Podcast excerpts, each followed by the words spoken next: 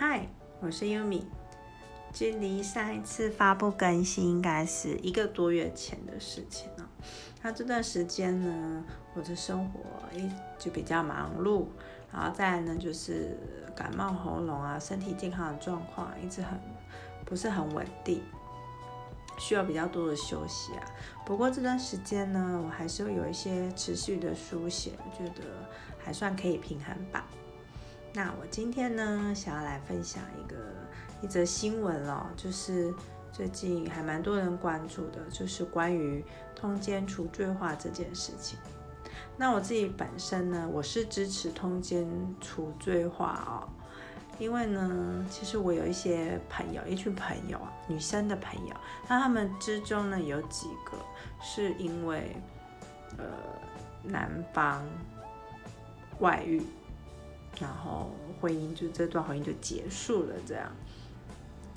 那我会这么想呢，是因为其实哦，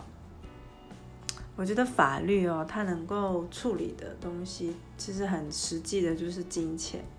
在赔偿上啊，金钱。你说要在法律上哦，给你一个什么公道啊，抚平你受伤的心灵，实在是一件很很不实际的想法。那而且我实际去问过那个这个，因为他们说因为男方外遇，婚姻结束破裂的这个女生朋友哦，哎，其实发现哎，其实有事有蹊跷哎，并不如我们所想象的那样。怎么说呢？比如说我问其中一个一个女生朋友啊，她当初离婚的原因呢，她说是因为男方啊，他都不帮忙照顾小孩。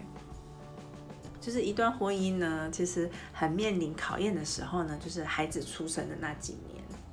哦，有可能会有很多的摩擦啊，可能会有很多很辛苦的地方。那我仔细问他说，哎，那为什么？你有没有问过你当时的老公啊？我说为什么不帮忙照顾小孩啊？然后她老公说，因为照顾小孩会让她压力很大。我说，嗯，压力很大，她的压力从何而来呢？原来是呢，我那朋友说，因为她老公照顾孩子的方式都不是她想要的啊。呃，我朋友的认为是啊，照顾孩子的方式要完全依照妈妈的方式来进行才可以。所以当她老公当时的老公，呃，照顾孩子的方式，嗯，不是她想要的，她就会呃念他。就会骂他，对，依照我朋友的个性，应该会直接喷他，对啊，然后久了以后呢，可能他前夫在照顾小孩这件事情上哦，受到了太多的挫折，然后没有被支持，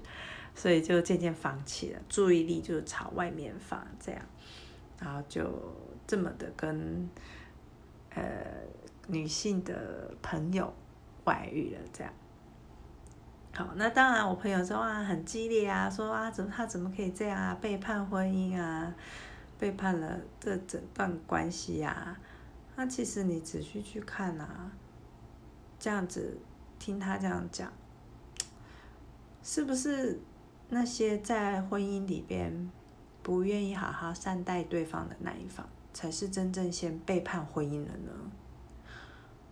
但是我那朋友他好像到现在都还是 不认为自己当时这么做有什么问题啊，其实是说离婚以后啊，他也找到了一个新的对象，那跟他新的对象，我看他们之间的相处啊，好像跟他之前也是差不多哎，就是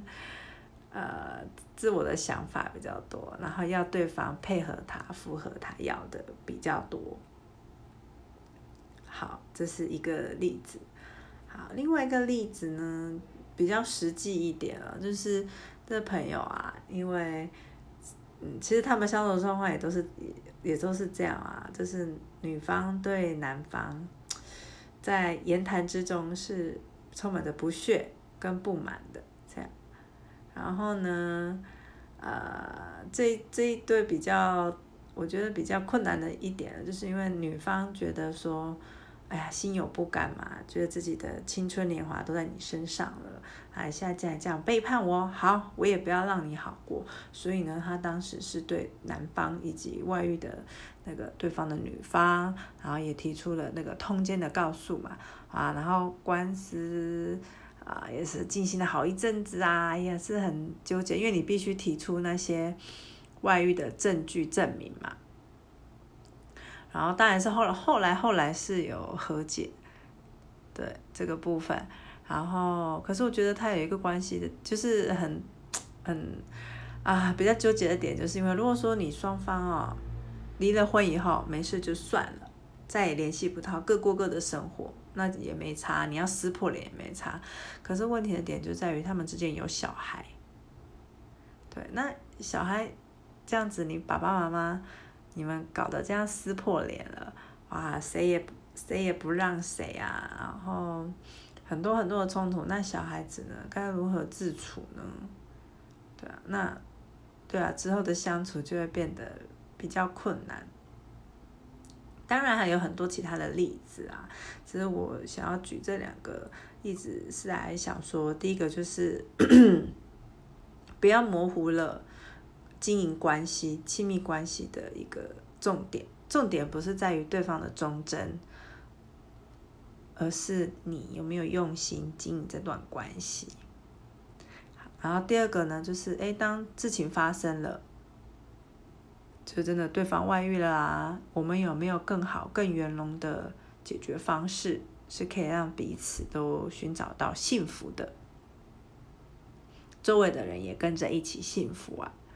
对，这是我的想法。那当然会有些人很害怕啊，说这样通奸除罪化，是不是我们在鼓励人家外遇啊？其实我觉得也不会，因为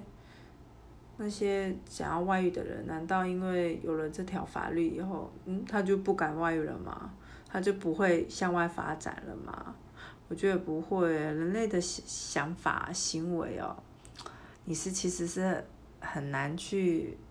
他做规范的啦，只是说啊，我觉得就是在赔偿上，因为其实啊，婚姻关系哦，我觉得啊，只不过是一种资源的交换。对，那会外遇的那一方，你肯定是有一些资源是往外流的嘛。那既然往外流了，那你就要提出相对的赔偿啊，就是所谓的赔钱洗门风啊，这样事情比较单纯嘛。好，这是我的想法，那希望你会喜欢我的分享。我也不晓得下次什么时候还会有机会再录了。好，那我们就下次见吧，拜拜。